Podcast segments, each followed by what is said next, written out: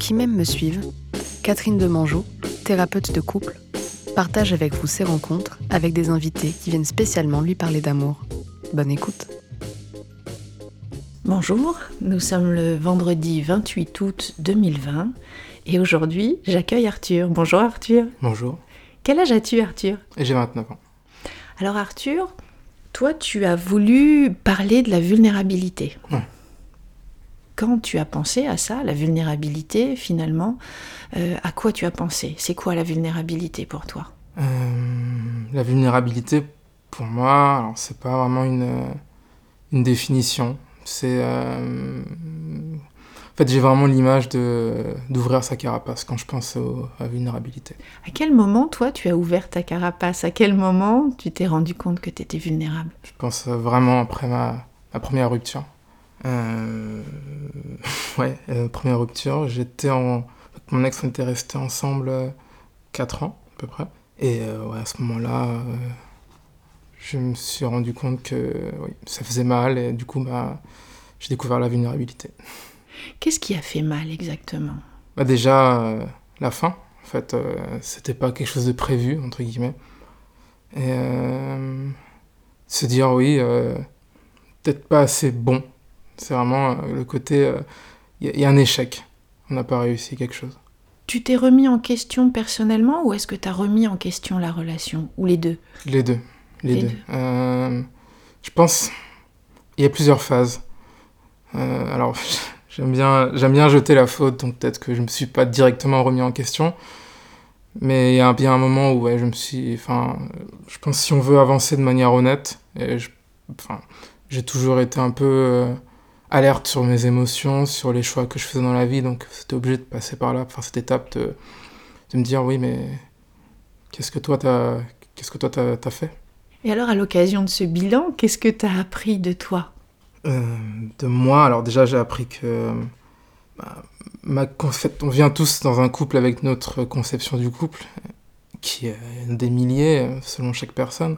Et moi, à cette époque-là, ma conception du couple, elle était peut-être pas, alors, je vais pas dire malsaine, mais elle était pas euh, la plus, la plus solide entre guillemets, dans le sens où euh, je, je, m'oubliais en fait totalement dans le couple et je vivais presque que pour le couple même pas pour l'autre personne, vraiment juste pour le couple en fait. T'avais un, un grand, une vision très idéalisée du couple? Ouais, totalement, vraiment euh, presque caricaturé quoi, parce que euh, du coup c'était, après, c'était ma première relation, ma première aussi longue relation, et euh, je me disais que ça devait être comme ça, on devait tout faire pour le couple, pas forcément s'écouter, euh, voilà, toujours penser au couple, le couple, le couple, et au final, euh, il y, a, il y a plus que ça, il y a des gens dans un couple.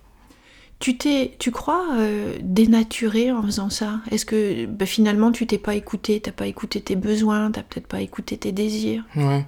C'est, je vois, c'est aller même plus que, que là. C'est, en fait, c'est vraiment, ouais, comme une voix qui parle, qui dit, enfin voilà, c'est tes émotions, tes désirs, et si tu l'écoutes pas, au bout d'un moment, elle parle plus, en fait.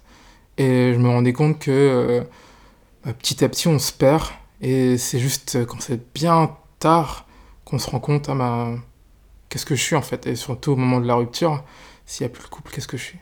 Ah, c'est carrément ça. C'est s'il y a plus de couple, Ouais. qui je suis, Ouais. qui je suis ou qu'est-ce que je suis? Les deux. Euh, les deux, parce que en soi, c'est presque se définir. On se définit par rapport à l'autre, je pense. Enfin, on se définit même par, par contraste, par différence. C'est plus facile de dire euh, je suis ce genre de personne, c'est plus facile de dire euh, je suis pas ce genre de personne que de dire je suis et de compléter en fait. Donc, ouais, définitivement, il y, a du- y a du contraste. Et ouais, je, me demandais qu'est-ce que, qu'est-ce que j'étais, quoi. Et t'avais envie d'être qui dans ce couple-là? Le mec parfait. Le mec parfait. Ouais, le, le futur, euh, parce qu'on était jeunes, mais futur euh, père de famille, gendre idéal, euh, homme accompli, euh, mais en même temps euh, fort, euh, qui, euh, ouais, qui sait tout faire, euh, voilà, tout ça. Tu voulais remplir toutes les cases? Toutes les cases, ouais. Ouais. Et ça, tu t'es dit que tu pouvais le faire. C'était comme une autoroute, euh, un pilote automatique. Et tu t'es même peut-être pas vraiment posé la question. Ouais, je- mais c'est euh, vrai, je me suis pas posé la question, je me suis dit que ça devait être comme ça, en fait. Après, euh, moi, je viens de... Mes parents ont divorcé Donc, euh, bah, déjà, ma conception du couple, peut-être que je me suis dit, voilà comment j'aimerais que ce soit et je fonce dessus, quoi. Tu te serais mis une pression justement par rapport à la réussite de la relation de couple du fait du, du divorce de tes parents? Je pense pas, dans le sens où j'en ai pas reçu. Euh, moi, je pense qu'il y a peu de pression externe, vraiment, que le couple marche. C'est toujours mieux quand un couple marche, tu me diras. Mais euh, je me je je l'ai pas vécu en échec par rapport au divorce de mes parents. C'était vraiment par rapport à moi et peut-être ma, conception de, ce que je pouvais faire en fait. Je- et là, j'ai pas, enfin pour le coup, euh, cette relation-là, j'ai pas su être la personne parfaite. Si tant est qu'elle existe, hein, mais ouais, c'est plus cet échec-là, vraiment. J'ai pas pu être la personne qui fait euh, que le couple marche jusqu'à l'infini, quoi. Ça voudrait dire que tu as des. Toi, tu possèdes des ressources ou des capacités hors du commun. C'est ça, je suis allé les chercher, mais... tu pensais être une sorte de magicien de la relation? Bah ouais, mais euh, tu te rends pas compte tant que tu es pas dans, dans la relation longue de tout, euh, tous les challenges, euh, tout, tout ce que c'est qu'être que le couple finalement. Des choses dont je me rends compte maintenant et avant c'était euh, ouais, le côté magicien, il est bien choisi parce que vraiment tu vois ça un peu comme un conte de fées quoi. Tu te dis il faut que il y a le scénario, il y a il était une fois et puis finir euh, ils vécurent heureux, tout ça voilà quoi. Faut qu'on y arrive. Il faut qu'on. Ouais. L'injonction. Ouais. Et aujourd'hui, tu dirais, je, je veux que ça se passe comme ça. Tu, tu nuances davantage les choses. Aujourd'hui, tu as une vision un peu Ouais. moins unique, euh, moins... Euh, ouais, c'est vraiment le entre le je veux, le j'espère aussi. Alors c'est un peu fataliste parce que euh, peut-être que j'accepterai. Alors je suis en couple maintenant depuis euh, presque 5 ans et j'accepterai peut-être une rupture si elle est entre guillemets justifiée. Alors que j'entends par justifiée, c'est si jamais il y a vraiment des, des- conditions qui font une incompatibilité euh, pour une raison X ou Y, j'entendrais plus qu'avant c'était impossible. C'est pour ça que j'ai vraiment vécu comme un échec et maintenant je, maintenant je nous vois plus comme deux personnes qui s'entraident, qui euh, se promettent de l'aide, qui sont là l'un pour l'autre, des compagnons de vie vraiment. Mhm. Mais je peux comprendre aussi que des compagnons de vie euh, aient fait leur bout de chemin ensemble. Avec ta nouvelle euh, partenaire de vie, tu, tu exprimes mieux, tu crois? Tu as appris à exprimer tes besoins, tes besoins personnels, Ouais. et puis... euh, Et euh, d'un côté, je les exprime mieux, et de l'autre, je lui demande aussi d'exprimer les siens. Et je pense que ça fait la différence, parce que euh, il y aura toujours, en fait, voilà aussi quelque chose que j'ai compris, il y aura toujours des conflits dans un couple, et il faut. Et il faut justement comprendre que euh, les conflits, euh, quand ils sont importants, entre guillemets, les gros conflits, c'est sur des choses que, sur lesquelles il ne faut pas faire de compromis, en fait. Et euh, quand on a identifié ces, ces choses-là, on sait quelle personne on est, en fait. On sait ce qu'on veut vraiment. Et pour moi, le couple, on, est- on doit s'aider à être euh, cette personne-là. Et la vulnérabilité, tu crois que du coup c'est quelque chose, euh, c'est une dimension qui nous aide à savoir vraiment qui on est? Ouais. Parce que la vulnérabilité, c'est c'est un peu le pendant de cette voix qui dit je veux ça. Quand on veut quelque chose, il y a toujours un risque de ne pas l'avoir. Et s'autoriser à vouloir quelque chose et à se dire ok, je le veux et je vais aller chercher, même si euh, peut-être que la personne en face va pas forcément me le donner ou l'entendre ou ça va être compliqué. Mais euh, pour moi, voilà, je, suis content parce que je suis dans, un- dans une relation où je peux m'autoriser à, à partager ça et je peux être vulnérable en fait. Je peux dire ça, je le veux, même si, euh, même si bah, je peux pas l'avoir tout de suite. Je sais qu'on peut entendre en fait. Comment tu sais que ta partenaire actuelle, elle peut accueillir ta vulnérabilité? Comment tu as eu un Hmm. niveau de peut-être de, de sécurité? Il faut se sentir en Hmm. confiance dans une relation pour pouvoir aussi parler de sa vulnérabilité. Co- comment ça s'est ça s'est construit ça pour toi? Comment tu t'as- à quel moment tu as senti que tu pouvais ouvrir ton cœur et tu pouvais parler de ta vulnérabilité? Je sais pas s'il y a eu un moment définitif. En fait, je pense que euh, justement, après ma, ma, rupture, j'ai imaginé en fait quelle, euh, quelle relation je voudrais et c'est ça s'est instauré en fait comme un critère, comme une condition un peu sine qua non et je me suis dit si j'ai pas ça, bah ça sert à rien. Et en fait, je pense que ce qui s'est passé, c'est que je suis directement arrivé dans la relation en disant bah écoute, moi je fonctionne comme ça, donc euh, je, dis ce que je veux, toujours dans le respect bien sûr, je dis ce que je veux, Euh, je veux que tu me dises ce que tu veux. Et en fait, je pense que j'ai compris que le plus tôt on se disait ce qu'on voulait, en fait, le plus tôt on pourrait directement voir si ça, si ça allait marcher. Plutôt que d'attendre euh, des mois, des années avant qu'on se dise au final euh, j'ai toujours voulu de ça. Ah ouais, mais tu me l'as jamais dit, ça change nos plans, etc. Et je l'ai su. euh, Enfin, j'ai su euh, chose importante dès le début, ce qui a, ce qui a aidé énormément à créer la confiance. Ce que tu dis, c'est que finalement, si on est clair dès le début, clair avec soi et clair avec l'autre, on donne un maximum de chance à la relation Ouais. de fonctionner. En tout cas, on s'offre une, une chance de trouver une, une bonne qualité, une bonne distance relationnelle et une bonne qualité relationnelle. Mm, mm. C'est ça? C'est ça. Et euh, c'est marrant parce que j'ai l'impression qu'en fait, toute cette question de dire honnêtement ce qu'on veut, ça commence même avant d'être en couple. Quand on cherche quelqu'un, en fait. Et euh, moi, je sais que, bah voilà, quand j'étais célibataire, je cherchais euh, vraiment une relation. Je cherchais pas autre chose, je cherchais pas, je cherchais pas ça. Et bah, du coup, j'ai été honnête dès les premières fois en disant, bah, de toute façon, je pense qu'il faut dire bonjour, euh, voilà, moi, c'est ce que je cherche. Est-ce que tu cherches la même chose? Oui. Alors, qu'est-ce que tu cherchais à l'époque? Qu'est-ce que je cherchais? Bah, Quelqu'un avec qui je pouvais, pouvais discuter.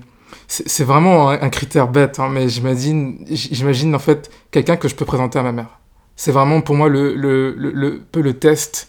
Si, si tu passes pas ce test mental, si j'imagine pas que je peux te présenter à ma mère, bah, je sais que ça va pas, ça va pas aller loin. Quelles sont les attentes de ta maman Elles par sont, rapport elles sont- elles sont élevées. aux femmes que tu rencontres Elles sont élevées, elles sont élevées. Euh, non, mais euh, blague à part, euh, ma mère, euh, voilà, elle est pas non plus, elle est pas relou, elle est pas, voilà, mais je sais que faut que ce soit, alors je vais, je vais dire ce mot qui veut tout rien dire, une fille bien. Quand je dis une fille bien, c'est une fille honnête, enfin, voilà, qui soit honnête, qui soit, qui ait de l'ambition, qui ait, euh, ouais, qui ait des plans, quelqu'un qui réfléchisse, quelqu'un qui ait de l'humour aussi, enfin, ça peut toutes ces, voilà, je vais dire un peu les qualités un peu qu'on recherche tout tout le monde recherche un peu bah ça fait un peu cliché. Mais euh, au final c'est quand même important pour moi d'a- d'avoir quelqu'un euh, sur qui je sais que je peux compter quelqu'un qui va pas voilà partir euh, exemple, au dernier moment et que je peux pas faire de plan ou quelqu'un qui euh, quelqu'un de pas recommandable quoi Quelqu'un de fiable avec qui mener des projets communs Ouais, ouais. C'est, euh, pour moi, ça, c'est les qualités euh, d'un, ou d'une amie. Et c'est ça, en fait. D'abord, on cherche quelqu'un qui pourrait être son ami. Parce que sinon, euh, sinon qu'est-ce qu'on est? Ouais, l'amitié, t'as raison, c'est Mm. un des piliers de l'amour. hein. Il y a les sentiments, il y a l'amitié et il y a la sexualité. Mm. Donc ça fait partie des trois piliers. Quelquefois, il peut en manquer un, ou il y en a un qui peut être un peu plus euh, moins facile que les autres, poser problème. Donc euh, sur deux pattes, on fonctionne encore, mais quand il y a qu'un pilier sur trois, c'est un peu délicat. Tu dirais qu'aujourd'hui, tu as ça, tu vis ça dans ta relation, l'amitié, euh, les sentiments, la sexualité? Ouais. Je dirais, alors, c'est vrai que, alors, amitié, sentiment, ouais, je pense que sur ces deux-là, c'est plus facile, en fait, de, de, de s'entendre. Alors, sexualité, tout le monde vient avec son bagage, euh, ce qui fait que les conversations peuvent être euh, parfois, parfois compliquées. Mais euh, tant qu'il y a cette euh, volonté, en fait. Et je pense que pour moi, c'est vraiment im- important d'avoir, bah, je- pense que peut-être l'amitié qui transcende tout, parce que tant qu'on est prêt à, essayer, à tenter ce côté un peu du compromis en fait.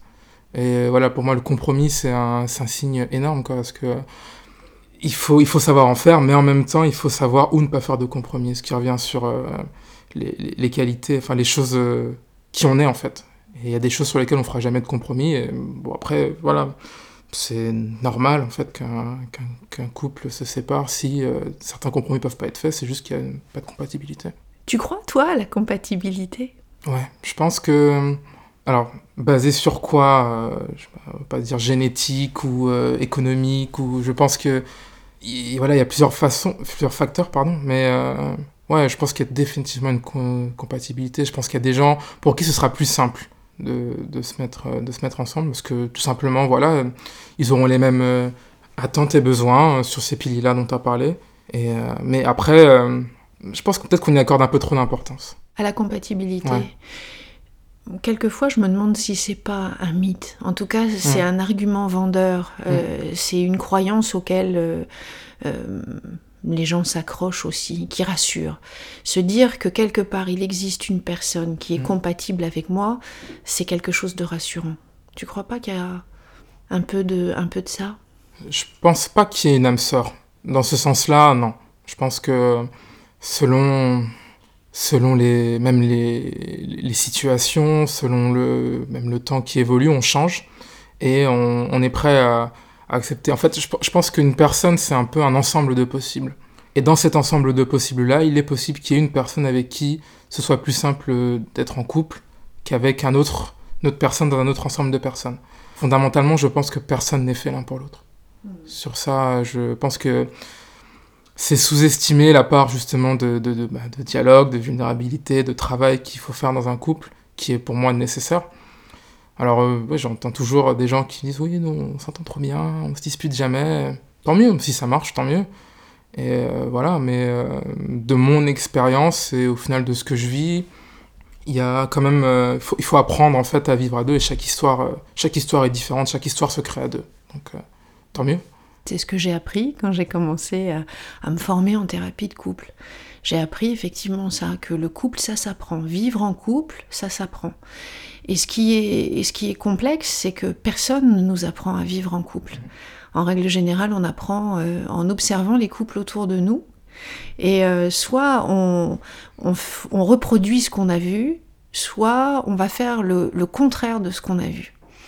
Toi, tu dirais quoi par rapport à ton modèle de pas couple? de juste milieu, c'est vrai qu'on va là-dedans, on va à l'opposé. Euh, T'en as fait l'expérience, toi, de ça? En quelque sorte, je te dirais oui. Euh, si je reprends mes parents, par exemple, euh, tu vois, après en avoir parlé euh, avec ma mère, en ayant du recul, je pense que justement ce côté amitié, il était, il était pas présent. Et je sais que moi, c'est ce que je recherche principalement en fait. Si on n'est pas amis, même pas, je peux même pas envisager en fait une, une relation.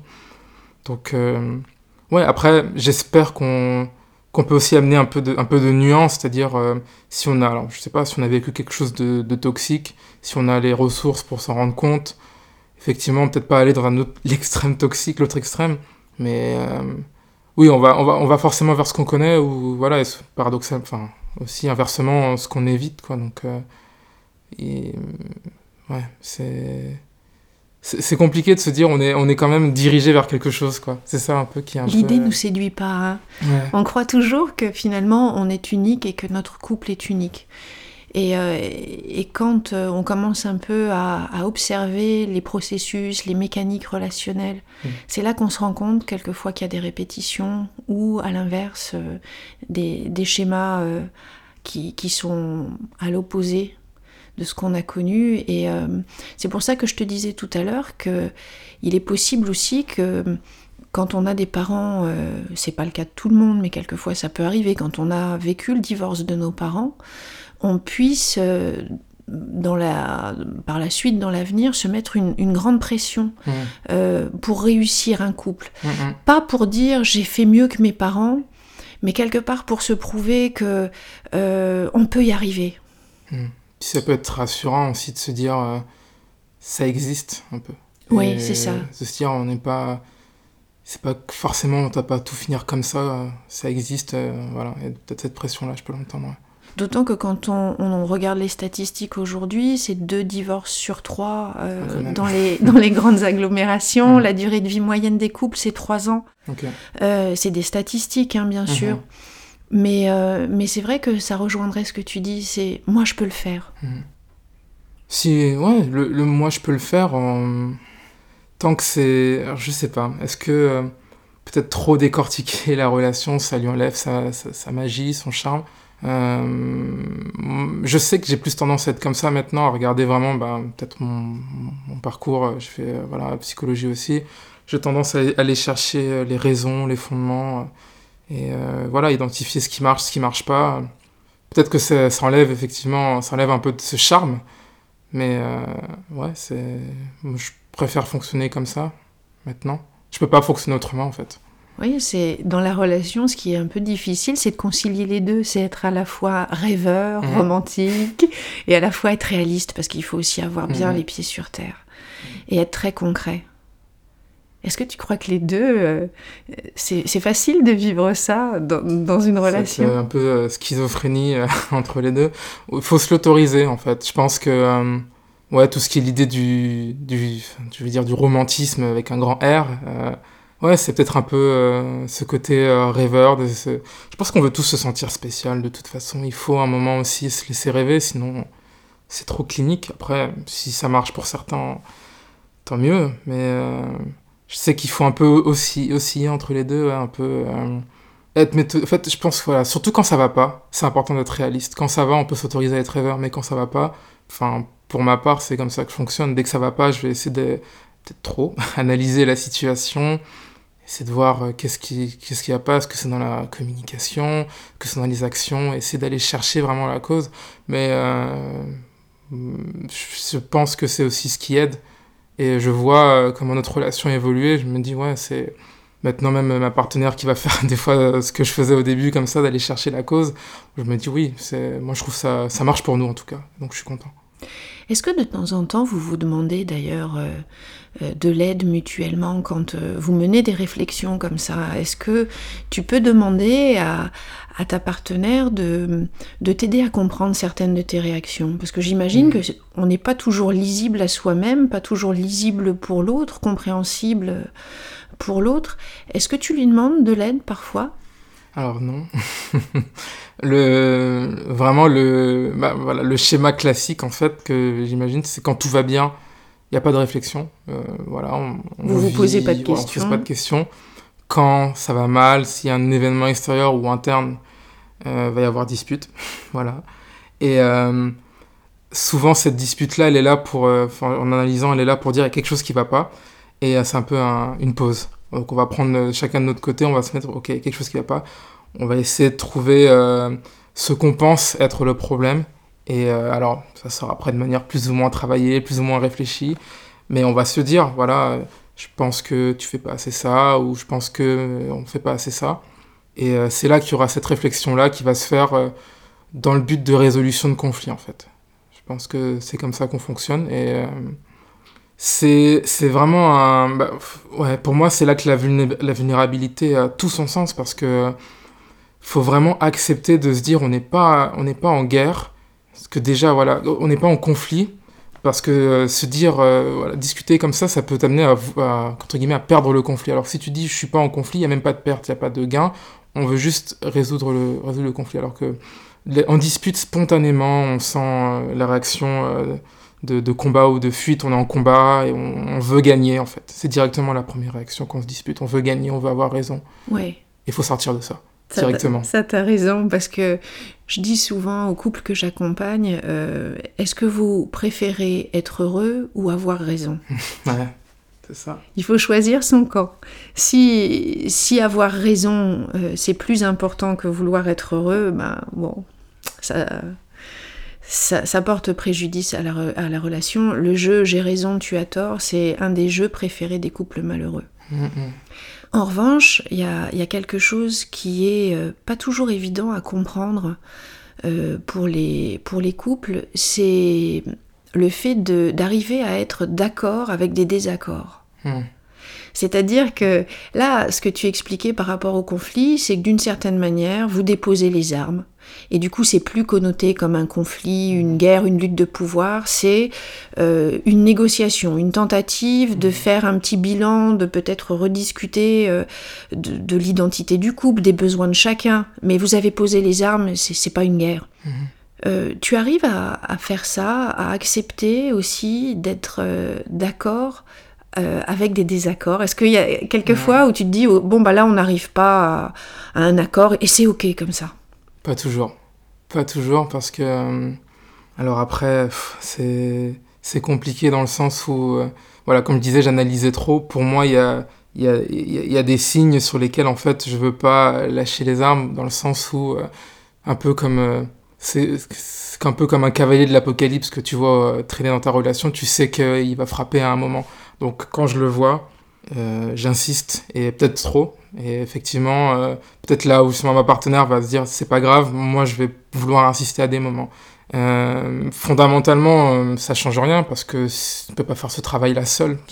un travail de couple, voilà, si on le fait seul, bah, c'est moins efficace. Et il faudrait en fait, il faudrait vraiment que j'arrive à me dire ok, l'accord dans, dans, le désaccord. Mais je pense que c'est un voile qu'il faut parfois faut mettre du voile sur certaines choses dans la vie en général. Voilà, faut pas trop en mettre non plus. Et c'est vraiment une une nuance, pareil pour chaque couple. Il y a, il y a, chacun voilà ses, ses limites et faut trouver où est la sienne et peut-être que ouais sur ça faut euh, que que je trouve bien l'équilibre quoi. Tu pourrais me donner un exemple concret d'une chose, un sujet sur lequel t'as pas envie de lâcher? Mmh, Ouais, sur euh, par exemple bah, la, gestion de la colère, je vais prendre euh, en général. C'est-à-dire que moi et ma partenaire, on a deux façons totalement différentes de, gérer, euh, peut-être pas la colère, mais plus ce qui ne va pas dans notre sens, on va dire. Voilà. Et, Quand l'autre est pas d'accord avec toi Même pas l'autre, ça peut être externe vraiment. voilà, quelque chose ne se passe pas comme prévu, par exemple un plan capote, quelque chose comme ça. Alors moi j'ai tendance à voilà très dans ma tête à me dire bon c'est pas grave, je vais faire un plan B. Euh, si je pouvais contrôler la chose, qu'est-ce que j'ai mal fait? Euh, Si je peux pas contrôler, c'est pas grave. Je vais voilà, je vais analyser et vraiment ça. Le partenaire va être plus expressive et euh, ça va vraiment être dans l'instant. Mais elle, sa méthode en fait fait que voilà, limite elle va, va, gueuler un coup et ça va passer directement. Alors que moi je vais peut-être être là à, chercher des causes. Voilà. Et euh, souvent, moi, ça, comment dire, sa façon des fois de, de vocaliser un peu, ça, ça va m'agacer un peu parce que c'est pas mon mode de, de, gestion. Et euh, je sais que sur ça, on s'est pris la tête parce que euh, j'ai du mal avec ce, ce côté-là. Euh, pourquoi tu, pourquoi tu gueules en fait? Est-ce que c'est grave? Est-ce que voilà, est-ce que, est-ce qu'il y a mort d'homme? C'est pas important, c'est pas grave. Il continue, mais elle, elle a besoin en fait d'extérioriser comme ça. Et voilà. Le problème, c'est que je suis un peu, on va dire, une éponge émotionnelle. Et si j'entends quelqu'un s'énerver, je vais peut-être m'énerver, ça va faire une chaîne et je suis pas je suis pas à l'aise comme ça. Alors c'est ça, encore une fois, on revient sur la famille. Moi, j'ai pas grandi dans un environnement comme ça, elle si, donc au final, chacun gère à sa manière, mais c'est euh, voilà, c'est quelque chose. On est, au final, ça ne changera pas parce que c'est c'est qui on est. Mais à chaque fois, je sais que c'est souvent sujet de pas de dispute, mais de de discussion sur mais pourquoi tu es comme ça. En fait, c'est ça la question. Pourquoi tu es comme ça? Ça crée une incompréhension. Ouais, exactement. Et euh, avec tout le recul euh, que, que j'essaye d'avoir, tout le recul qu'elle essaie d'avoir, on ne comprend pas pourquoi, euh, pourquoi je réagis comme ça, pourquoi elle pourquoi euh, ouais, c'est... Ceci dit, tu as déjà évoqué plus ou moins une réponse, hein, qui est que dans vos environnements familiaux, vous aviez un mode de communication, un mode d'expression qui était différent sans doute. Mhm. Et, et c'est comment finalement ces apprentissages du passé dans les familles d'origine, elles, elles, se rejouent dans la relation de couple. Hein. Mhm. Et euh, tu disais, je suis une vraie éponge émotionnelle. Mhm. Et quand tu es face à quelqu'un qui crie, euh, du coup, ou qui élève la voix, mhm. euh, qui fait du bruit, qu'est-ce que tu ressens dans ah, ces moments-là? Il y a bah, voilà, le côté fight or flight, le, combat ou esquive qui s'active automatiquement. Je vais, je, même si en fait c'est affolant, parce que même si je suis pas la, source du problème, elle, voilà, elle peut être en voiture, elle peut conduire, elle va s'énerver. Moi je vais m'énerver aussi, mais contre elle, parce qu'elle s'énerve. Je veux dire, mais t'énerve pas.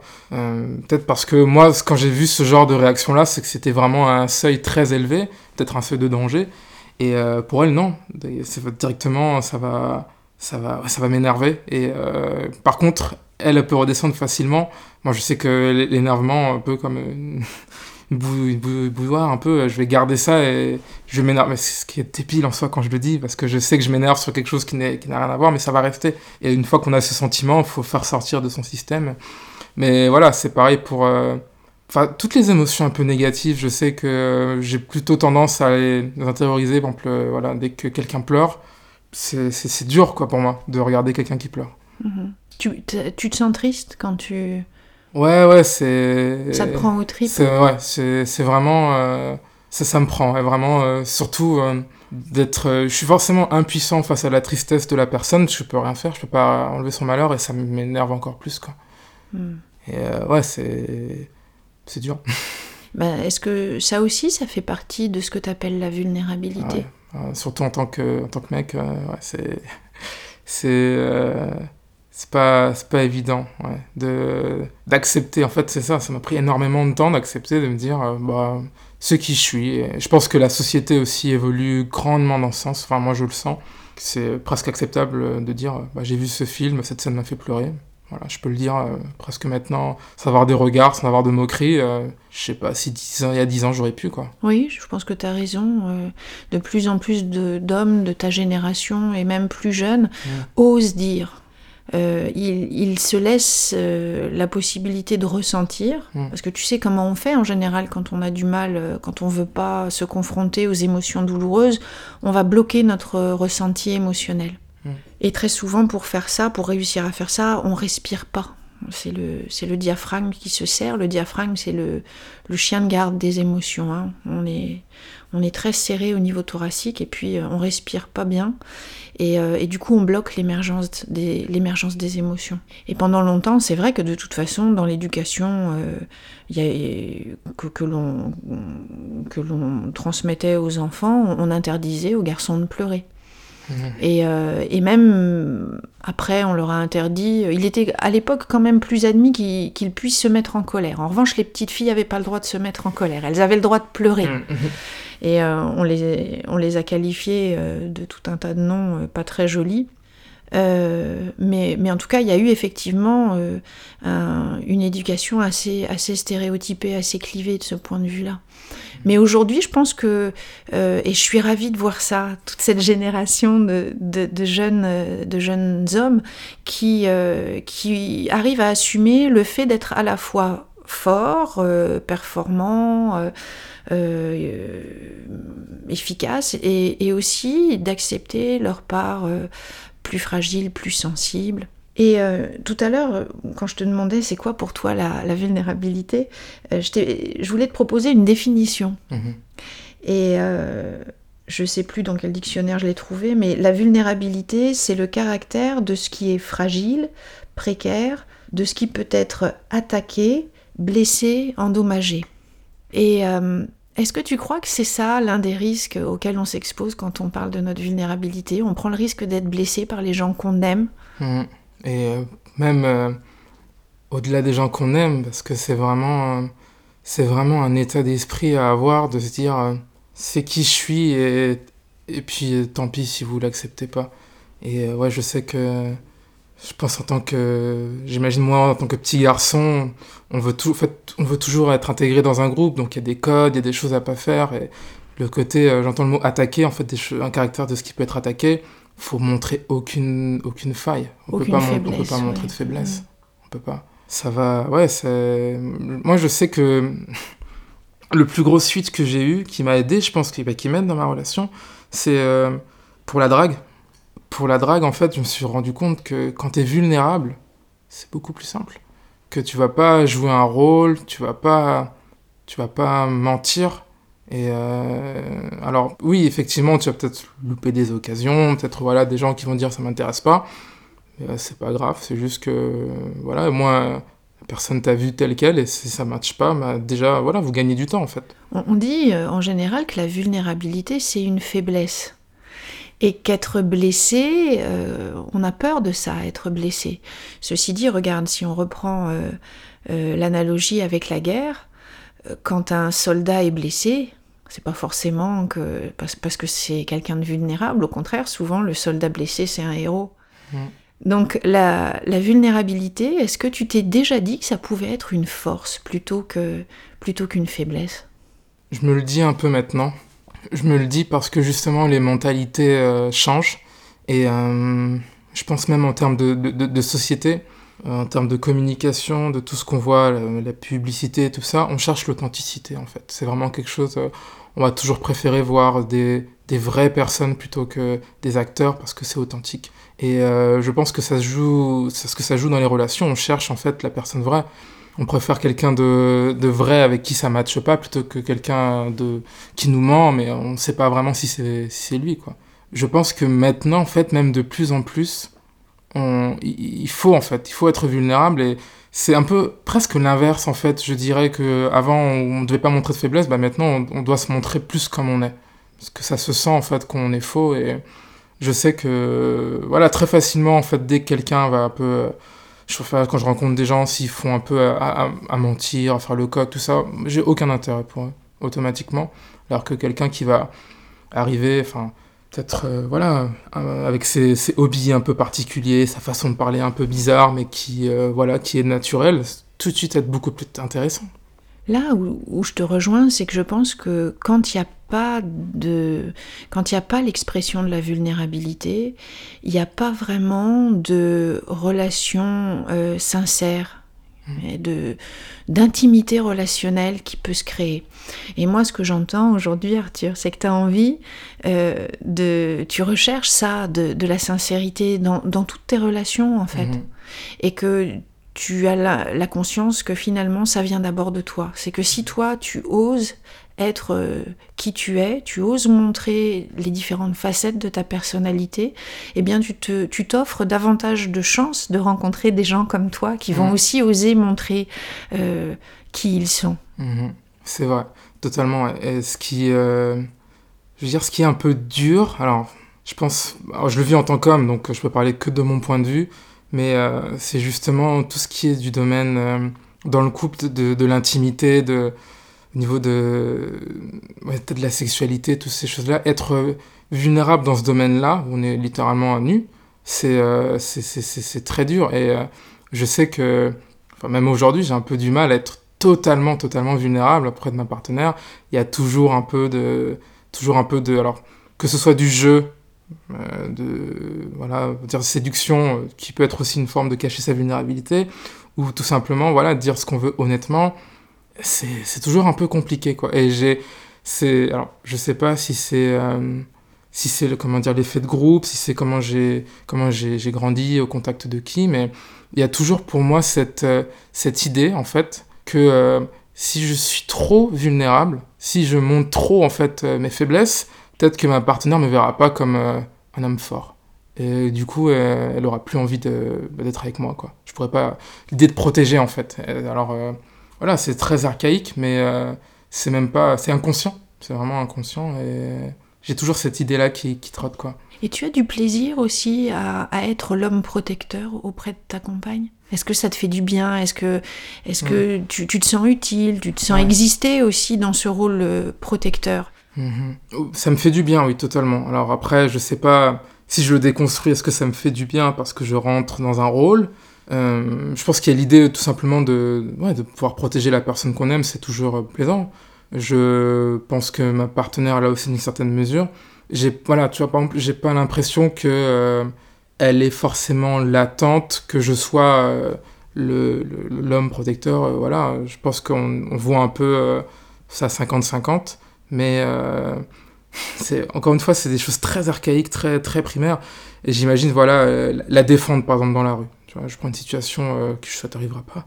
Mais voilà, s'il y a un danger et que je peux la défendre dans la rue, voilà, pour moi, ce serait mon rôle, tu vois. Et c'est c'est le côté masculinité en fait. C'est vraiment ce côté je suis un homme. Alors je sais je, je sais pas quelle valeur ça a, mais c'est quelque chose qui trotte en fait, tu vois. Hmm. Vraiment le mot trotter, en fait, c'est là. Ce que tu dis, et puisque je reprends le, le, sujet de la sexualité, dans la, la sexualité, très, très précisément, c'est vrai, c'est le lieu où on doit à la fois pouvoir se montrer dans notre puissance d'homme, euh, et la puissance de l'homme, elle passe aussi, euh, elle passe par différentes choses. C'est pas seulement la capacité à avoir euh, des érections, c'est bien, bien au-delà de tout ça, mais on doit à la fois, on imagine, pouvoir contacter cette puissance masculine et en même temps contacter la douceur, la, sensualité, la tendresse. Le... Et, euh, et c'est ce mix en fait, parce que là où tu as raison, c'est que je pense qu'on ne peut pas être 100% fort, 100% mmh, vulnérable, mmh, mmh. et il faut pouvoir alterner. Et, euh, et, quelquefois, on a envie euh, bah, de vraiment faire l'amour, de prendre le temps, d'être euh, doux, sensuel, caressant, qui est même pas de pénétration ou quoi. Enfin bon, d'être dans quelque chose de suave. De... Et puis d'autres fois, on a sûrement plus envie d'être dans, dans, dans, quelque chose de beaucoup plus puissant, pénétrant, plus. Et, et c'est de ne pas, à mon avis, l'enjeu, c'est sûrement de ne pas de se priver de rien, de mhm. s'autoriser à vivre toutes ces choses. Et là encore, on n'est pas toujours en phase avec notre partenaire. Mm. Mais bon, qu'est-ce que tu en penses de ça? Comment tu fais, toi, quand ça t'arrive? Comment je fais? Euh, Bah, je fais. Quel, euh, non, c'est exactement, ouais, c'est vraiment un, jeu de bascule, en fait. Euh, Et en fait, c'est toujours plus, c'est toujours mieux qu'on arrive à prendre du, du, du, plaisir dans la position de, je veux dire, dominer, la position de dominant. C'est, voilà, faut, faut prendre du plaisir, en fait, dans, dans, dans ces deux-là. Et voilà, c'est, c'est vrai que faut, c'est à deux, c'est vraiment à deux. Ça peut, euh, ça peut arriver de dire, bah, j'ai envie d'essayer plutôt euh, que, je veux dire, dans ce sens-là.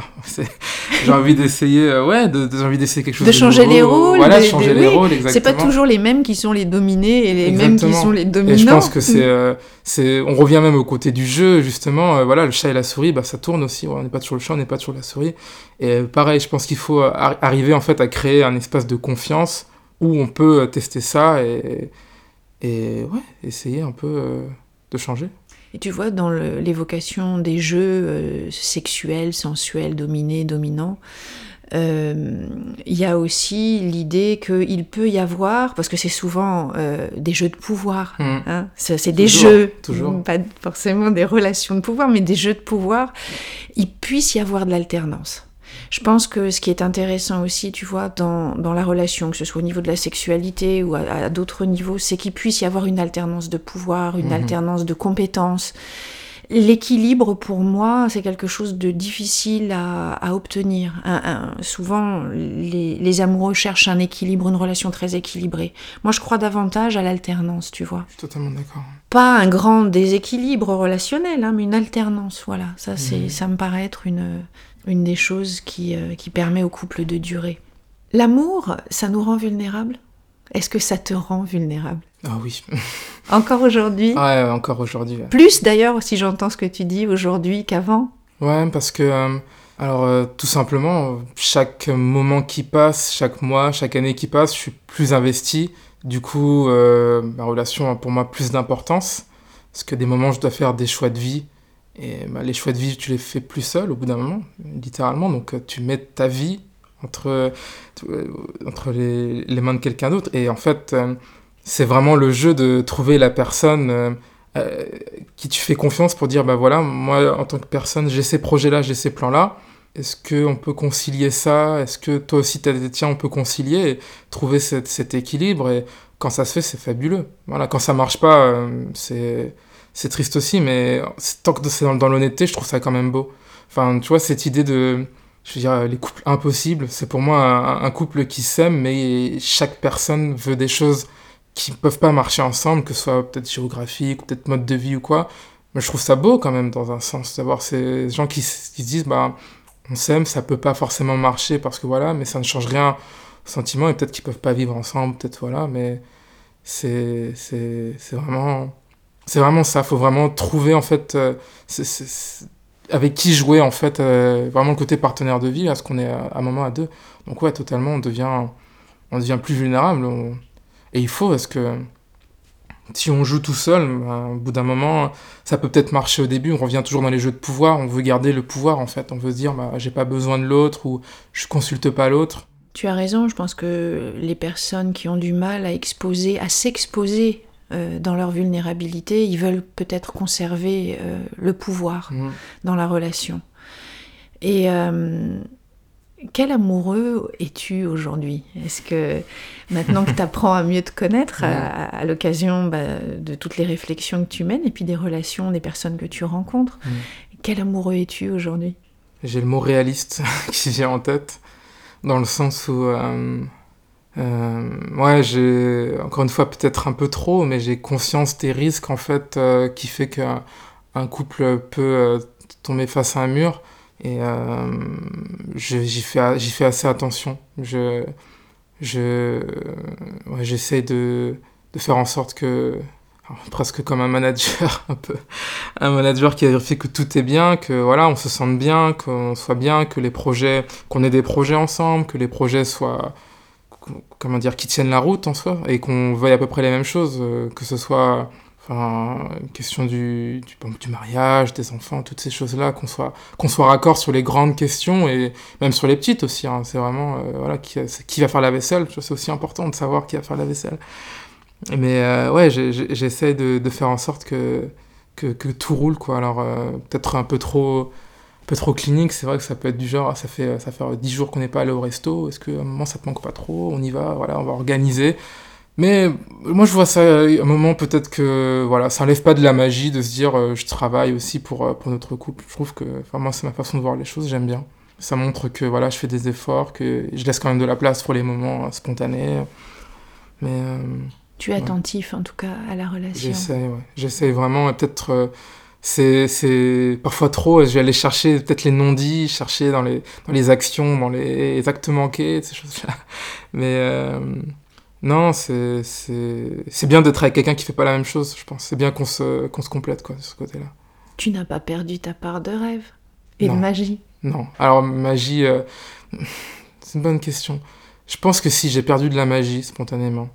Mais c'est pas, je trouve pas ça grave. Je trouvais ça grave peut-être au début de la relation. Euh, quand je pense au, début, début, alors je sais que pour, pour mon ex, j'étais très facilement à dire euh, le fameux mot je t'aime. Il m'a fallu plus de temps avec euh, ma partenaire actuelle. Et je m'étais posé la question est-ce que ça veut dire que j'aimerais plus jamais? Est-ce que j'aimerais peut-être pas Voilà. Qu'est-ce que je ressens? Mais c'est juste que les, les sens changent et l'amour change en fait. Et vraiment, je vois de plus en plus l'amour comme un choix en fait. Et ce choix-là va impliquer que, alors certes des sacrifices, mais en même temps, euh, je gagne, euh, je gagne une, euh, je veux dire partenaire de vie, je gagne quelqu'un euh, sur qui je peux compter euh, dans la vie, dans la mort, quoi. Hmm. Tu es un amoureux réaliste. Hmm. Arthur, qu'est-ce que je peux souhaiter à l'amoureux réaliste que tu es? Euh, de la patience. De la patience, parce qu'au final, je pense que c'est c'est ce qui peut parfois manquer à certains moments. C'est ce que, avec le temps, peut-être qu'on va moins faire attention à l'autre, on va plus euh, tomber dans la routine. euh, alors que, voilà, surtout dans les, dans les moments où ça va pas. Quand tout va bien, c'est toujours cool, mais quand ça va pas, parfois on on n'a pas envie euh, on n'a pas envie en fait juste parfois on n'a pas envie de faire des efforts on n'a pas envie ce côté conflit il revient un peu on, est en guerre et euh, faut juste euh, voilà faut juste prendre la patience le temps de de, de se dire euh, de se laisser le temps en fait. Juste se laisser le temps et puis généralement euh, ça, va mieux après. Je sais que voilà ça ça m'arrive souvent qu'on qu'on voilà, qu'on se prend la tête sur des sujets euh, me dire euh, mais pourquoi pourquoi on se fait chier en fait à discuter? Pourquoi pourquoi tout ça? Et faut juste prendre le temps. Faut pas pas forcément pas forcément s'écouter sur cet instant là quoi c'est une c'est pas c'est pas vrai en fait c'est pas vrai et une fois qu'on se prend le temps qu'on est vraiment à tête froide là il y a une réflexion qui se met en place et des fois ça débloque des choses et ça permet aussi d'a- d'avancer quoi Ok. Je te souhaite de continuer à avancer sur ce chemin-là. merci Merci Arthur. Une émission réalisée par Catherine Demangeau et mise en œuvre par Carole Baudouin, Simon Buvat et Nathan Cunier.